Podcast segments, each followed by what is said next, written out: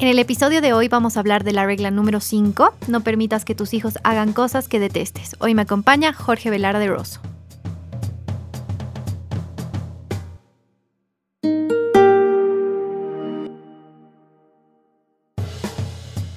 ¿Cuál es la condición humana básica, universal, la que todos somos?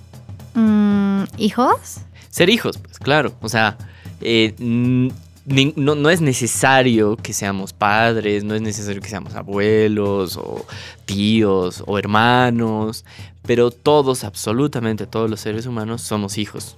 ¿no? No voy a decir hijos de alguien porque por la, por la práctica cultural parece que estoy sonará feo, pero siempre somos hijos, pues, ¿no? Y eh, lo queremos aclarar al empezar este episodio porque el episodio justamente, o sea, el capítulo que vamos a hablar en este episodio, al castellano lo han traducido medio mal, me parece, no sé qué opinas tú. Dice, no permitas que tus hijos hagan cosas que detestes. Claro, porque justo revisábamos, ¿no? La versión en inglés y la traducción es algo así como, no, no permitas que tus hijos hagan cosas que...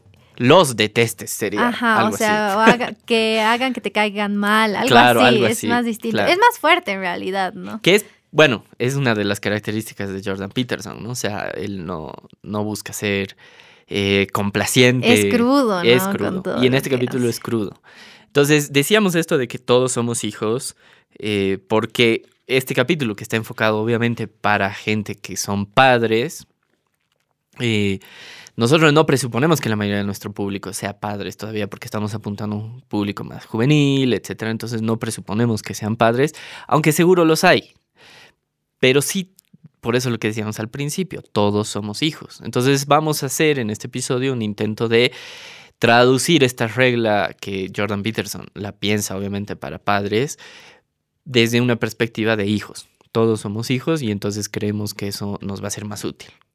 Y para comenzar con esta, este giro ¿no? Eh, de, de todo lo que ha sido el capítulo, es importante que entendamos que Gracias a la manera en la que nuestros papás nos han disciplinado, nos han educado, somos los adultos que somos hoy, ¿no? Sí, para bien o para mal. Exactamente. y en ese trabajo que tienen los padres desde que somos muy pequeños, em, Jordan plantea, ¿no? cinco, mm. cinco principios. principios, ¿no? De disciplina.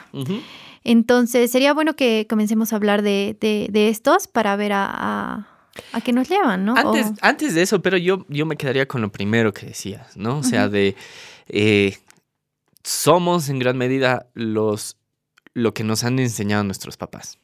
¿no? Y hay varias cosas ahí, por eso te decía que me parece importante tocar antes de, de, pasar justo a los cinco principios, ¿no? Porque, y decía también, para bien o para mal, somos como nos han criado nuestros papás. Y por eso nos parecía también interesante plantearlo desde esa perspectiva.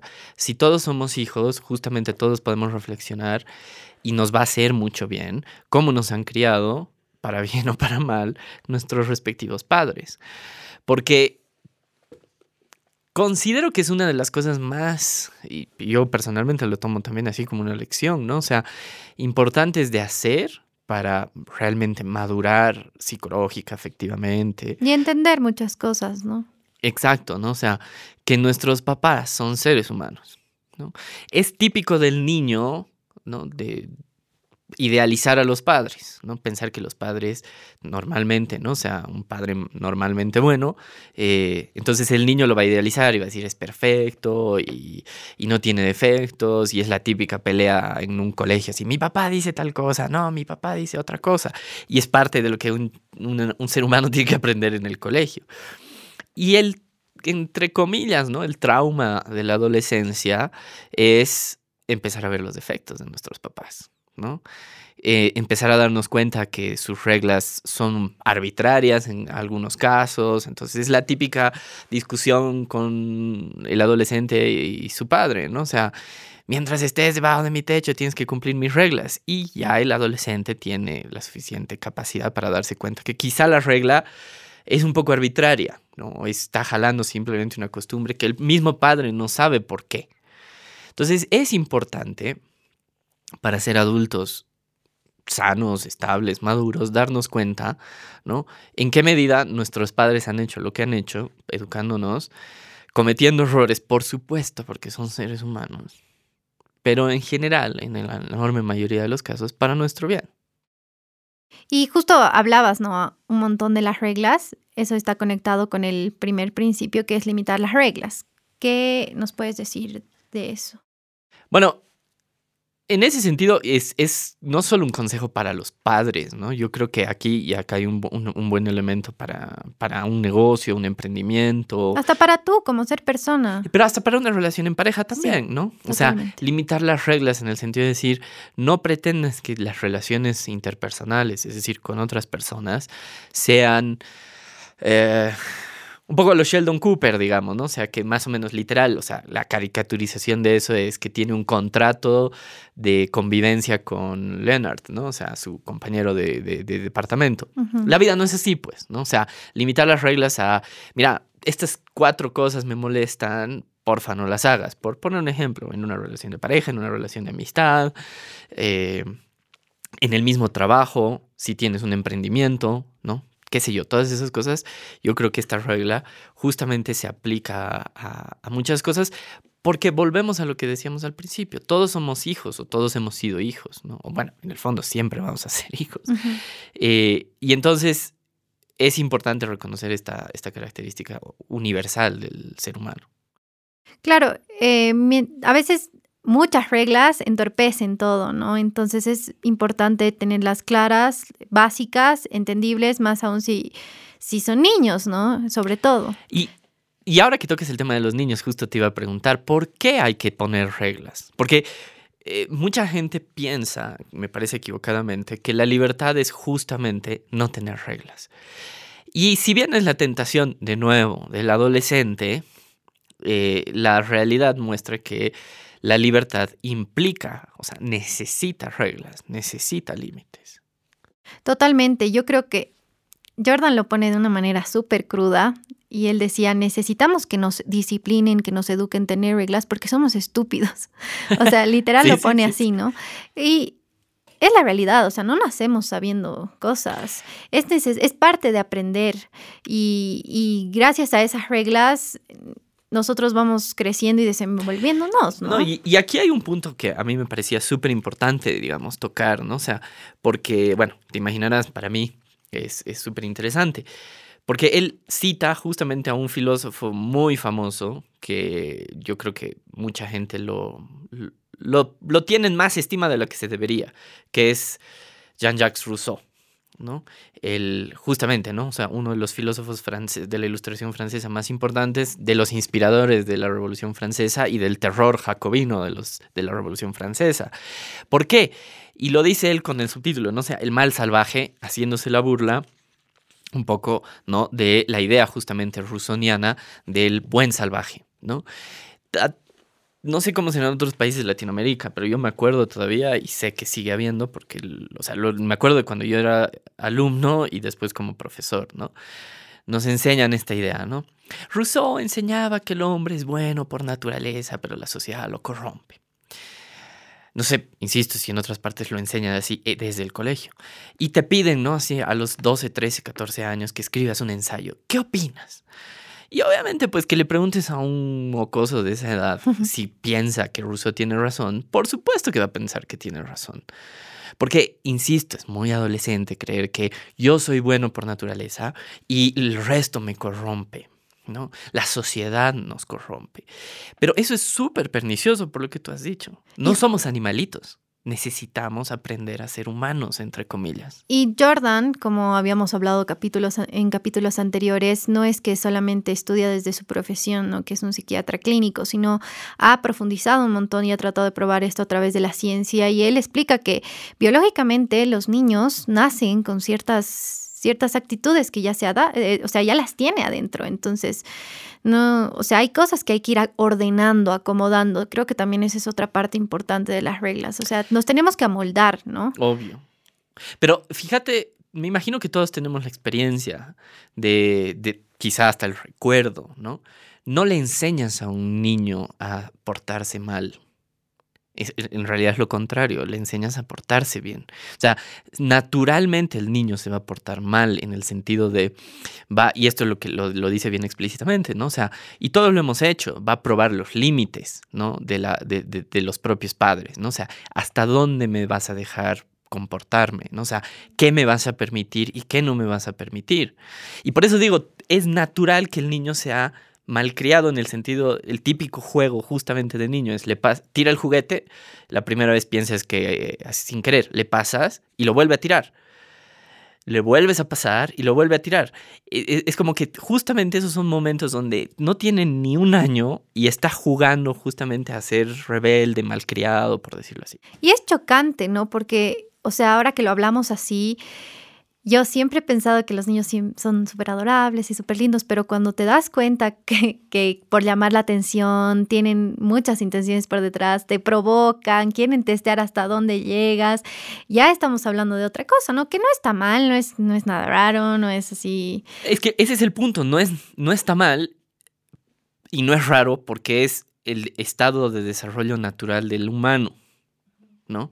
Si no me equivoco, eh, Freud justamente llamaba, no me acuerdo hasta qué edad, pero a los niños el perverso polimorfo, justamente con esa lógica. O sea, es está mal educado y va a encontrar distintas maneras, por eso lo de polimorfo, ¿no? O sea, de manifestarlo. Y justamente la, la, responsabilidad que tienen los padres es de civilizarlo, es decir, enseñarle a comportarse en sociedad. No porque, y esto es parte de la cuestión que quería reflexionar, por eso te decía antes de ver las reglas, me parece importante tocar el tema de Rousseau. No porque la sociedad nos corrompa y la sociedad sea eminentemente mala, porque además lo menciona él, eso pone el problema ¿no? A, las personas que piensan así. Eso pone el problema siempre fuera de la persona. No te haces responsable. Exacto. Yo no soy responsable de ser impaciente o yo no soy responsable de ser renegón. El problema es la sociedad. ¿No? Porque nos impone estos moldes eh, culturales que, son artificiales, ¿no? Y la naturaleza debería ser que todos seamos lo que tú has dicho, ¿no? Como niños inocentes y buenos y perfectos. Y no es cierto. Mm. Porque es curioso, lo dice también Jordan Peterson, los niños que nos gustan son los niños que son socialmente funcionales.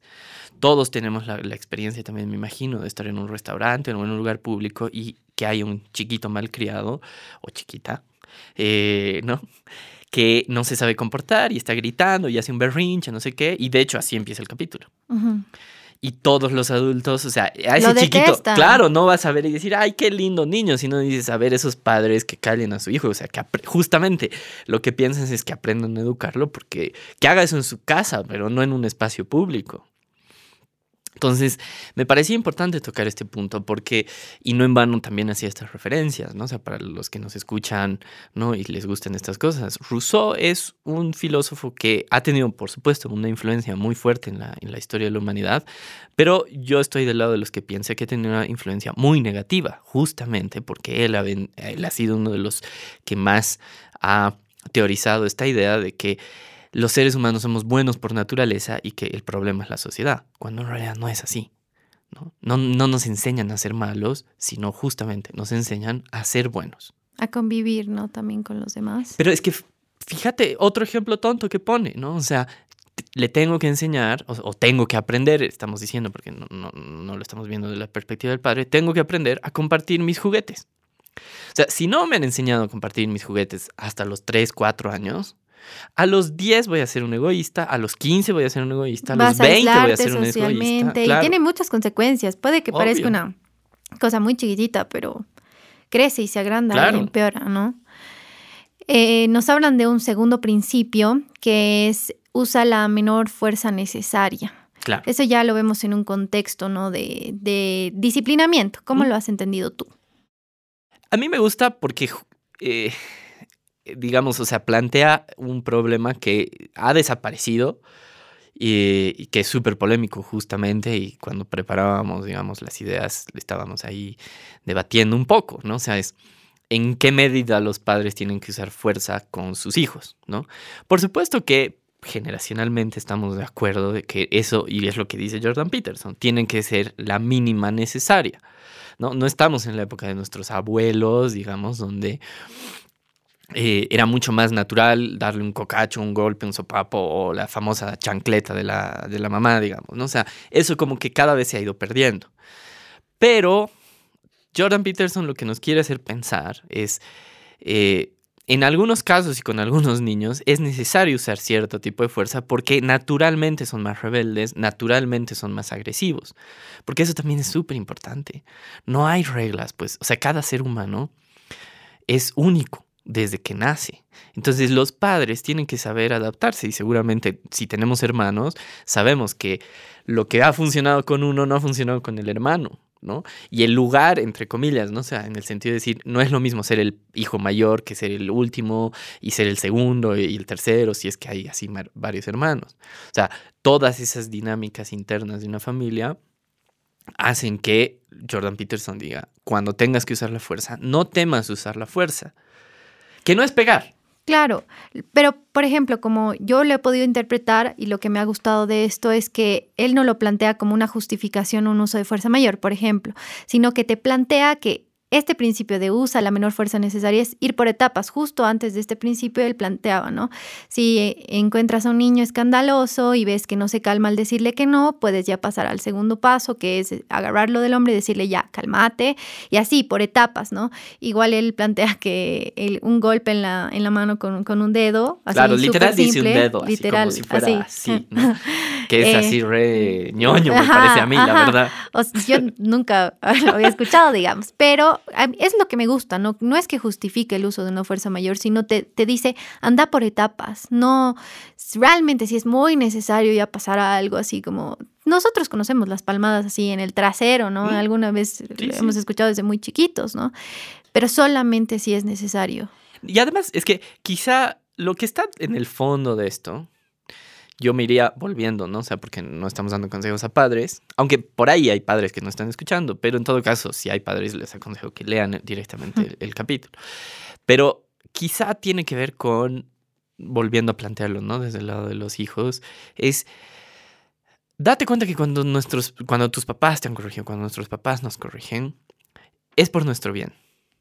Y de hecho pone ejemplos bien bonitos, ¿no? O sea, de hijos de amigos, etcétera, que cuando los han corregido en, sus hábitos de dormir o en sus hábitos de comer. Y esto es súper importante. Y es cierto. Instintivamente agradecemos y en el fondo eso ayuda a afianzar el cariño cuando alguien nos corrige. Cuando nos corrigen bien, obviamente, ¿no?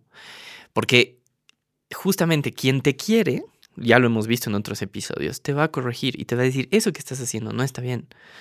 Ya sea por las convenciones sociales de cada cultura en la que vivamos o ya sea por tu propio bien. No está bien que hagas eso.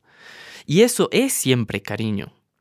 Porque una imagen bien fuerte que pone, y él dice es, a veces los padres que no corrigen terminan siendo más crueles con sus hijos porque como están agotados, cuando el niño quiere algo, claro, se desquitan y entonces son fríos cuando deberían ser cariñosos porque no han corregido cuando deberían. Y yo creo que eso es lo que está detrás de este segundo principio, que como dices, ¿no? Es el de utiliza la mínima fuerza necesaria. Si y, pasa de nuevo, ¿no? En las amistades, en las relaciones de pareja, en las relaciones laborales. Por supuesto que en algunos casos tendrás que reprender, tendrás que reprimir, tendrás que hacer algo para que la otra persona se corrija. Que, insisto, se, se, puede seguir leyendo, utiliza la fuerza mínima necesaria. Y yo creo que también todo está mucho en las formas.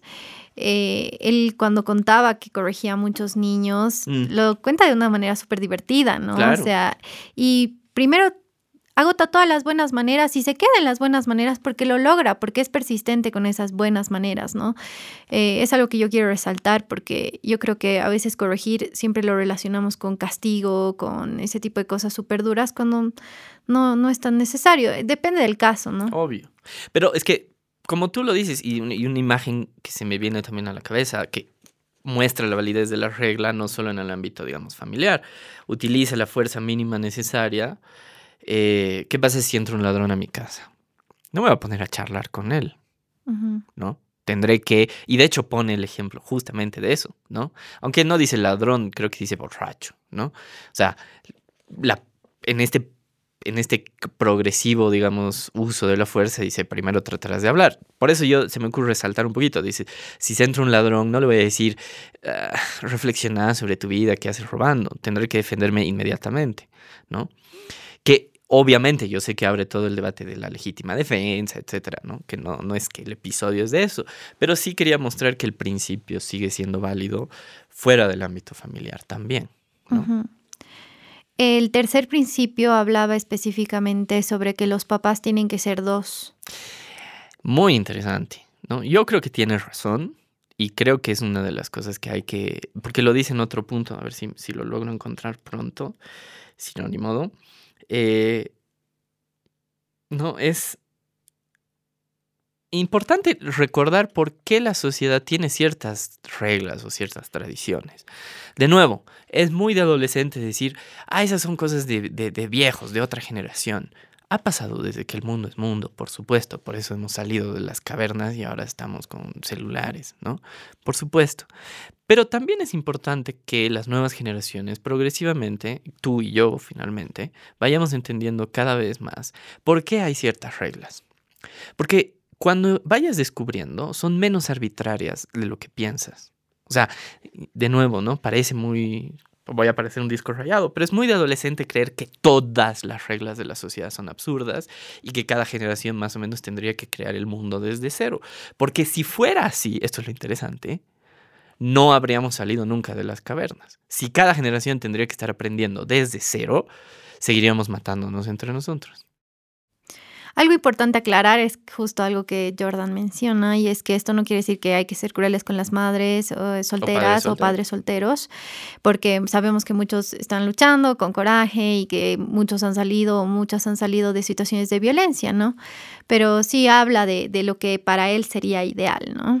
No, y además es que volvía, por eso decía quizá ¿no? me, me alarga un poco, pero la idea de que hay una razón por la que una familia, lo voy a decir así a propósito, tradicional es mejor que una mamá o papá soltero, no es porque la mamá o papá soltero sean malos. En muchos casos, como tú dices, son hasta mejores.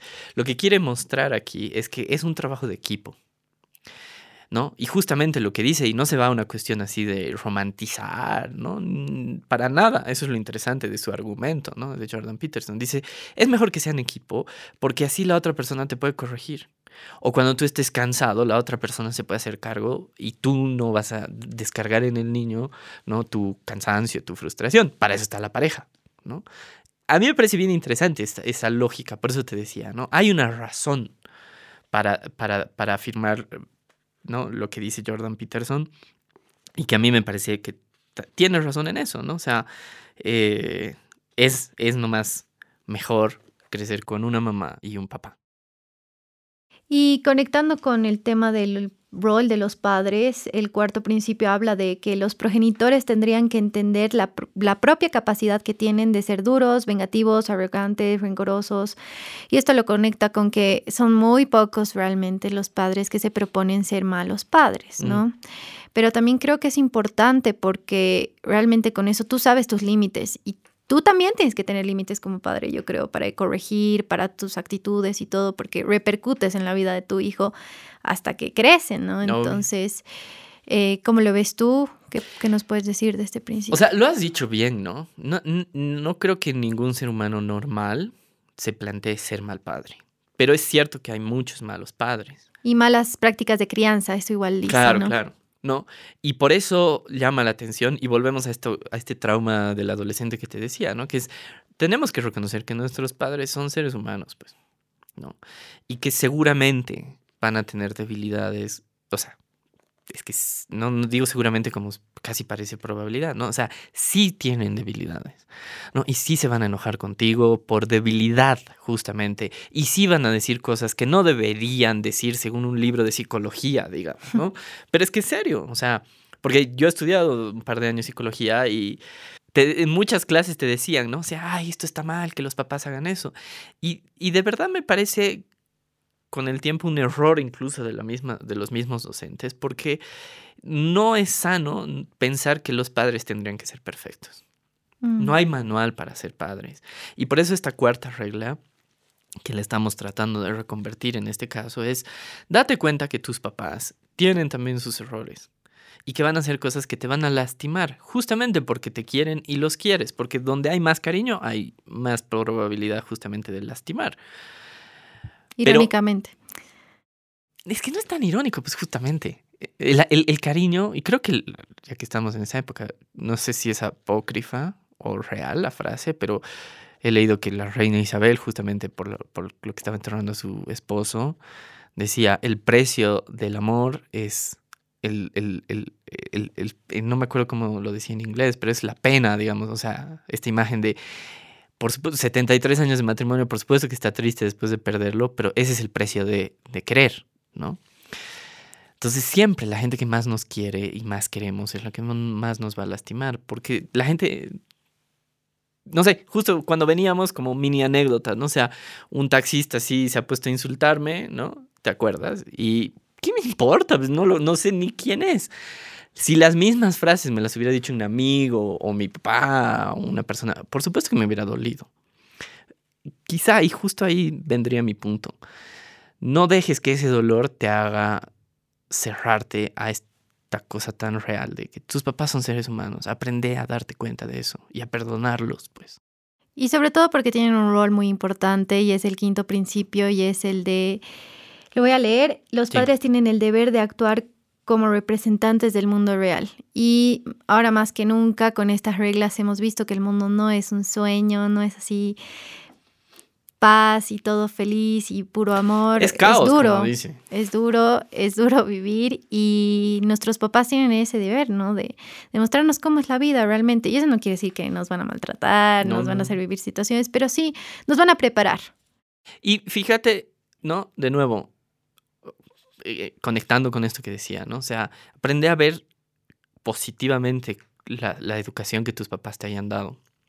Porque seguro siempre han intentado de enseñarte lo mejor que podían, ¿no? Puede ser que por sus debilidades sus defectos eso sea poquito, pero ah, siempre te han querido enseñar lo que ellos consideraban que es lo mejor para ti. ¿Por qué recuerdo esto? Porque si nuestros papás no nos preparan para perder, para no salirnos siempre con la nuestra. O sea, si nos crean esa burbuja, que yo creo que vivimos una generación muy así, de, de, niños así en burbuja que no quieren ¿no? enfrentarse a los dolores de la vida real. La vida real es mucho más cruel que nuestros padres. Incluso, ¿no? O sea, que, que estamos diciendo, no sea un padre con sus debilidades humanas. O sea, la vida no va a tener compasión al educarnos. Y eso es justamente lo que dice. Jordan decía eso, ¿no? Que si tú no, o sea, no eres duro con tu hijo, la vida va a ser mucho más dura, hasta muchísimo más y en muchos aspectos muchos más injustos y, va a hacer mucho más daño de lo que tú podrías hacer. O sea, hablando de que el papá quiere ser un amigo, pero tiene un rol, sobre todo, ¿no? No, y, y, y ahí está pues justamente esta cuestión, o sea, viéndolo de esta perspectiva como hemos intentado, ¿no? O sea, de cuando tus papás te han corregido, cuando tus papás te han prohibido salir a algún lugar, cuando te han, qué sé yo, podrían ser miles de ejemplos.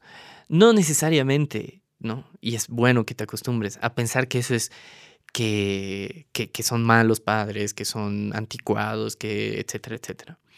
Están queriendo lo mejor para vos. Tienen más experiencia que tú en la vida, justamente, ¿no? O sea, es re cliché, yo sé que es re cliché y a veces, lastimosamente, de nuevo, parte de la vida es no lo vamos a aprender hasta que no nos pase. Pero creo que algo que uno se da cuenta después con el tiempo es, mi mamá me había dicho que no haga tal cosa, mi papá mm. me había advertido que no haga tal cosa, tenía razón. Es típico del adolescente querer rebelarse y es necesario también, me parece importante decirlo. Pero también es importante para ser un adulto maduro es darte cuenta que esas rebeldías y esas peleas que has tenido, lo que decías al principio, es lo que te han hecho quien eres, para bien y para mal. Y si quieres mejorar, que es la intención de nuestro podcast, de todos estos episodios, de por qué estamos leyendo a Jordan Peterson, es... Y aquí estamos un poco cambiando la regla, porque no presuponemos que sean la mayoría de nuestra audiencia padres, pero si quieres madurar, si quieres ser mejor, si quieres ser ese agente de orden, aprender a reconciliarte con la educación que te han dado tus papás. Porque lo más probable es que lo hayan hecho por tu bien, porque te quieren, justamente. Y me quedo con una frase que dice Jordan, que no hay, no hay mejor regalo que el tener padres responsables y valientes. Gracias por escucharnos. No te pierdas el siguiente episodio donde hablaremos de la regla número 6. Antes de criticar a alguien, asegúrate de tener tu vida en perfecto orden. Mundo Posible es un podcast de Libera Bolivia. Estamos acá gracias a la Fundación Friedrich Naumann Países Andinos. No te olvides seguirnos en nuestras redes en Instagram y Facebook, Mundo Posible Podcast, y escúchanos en Spotify y YouTube. Las opiniones expresadas en este programa son de exclusiva responsabilidad de los participantes y no necesariamente representan la opinión de la Fundación Frederick Naumann Países Andinos.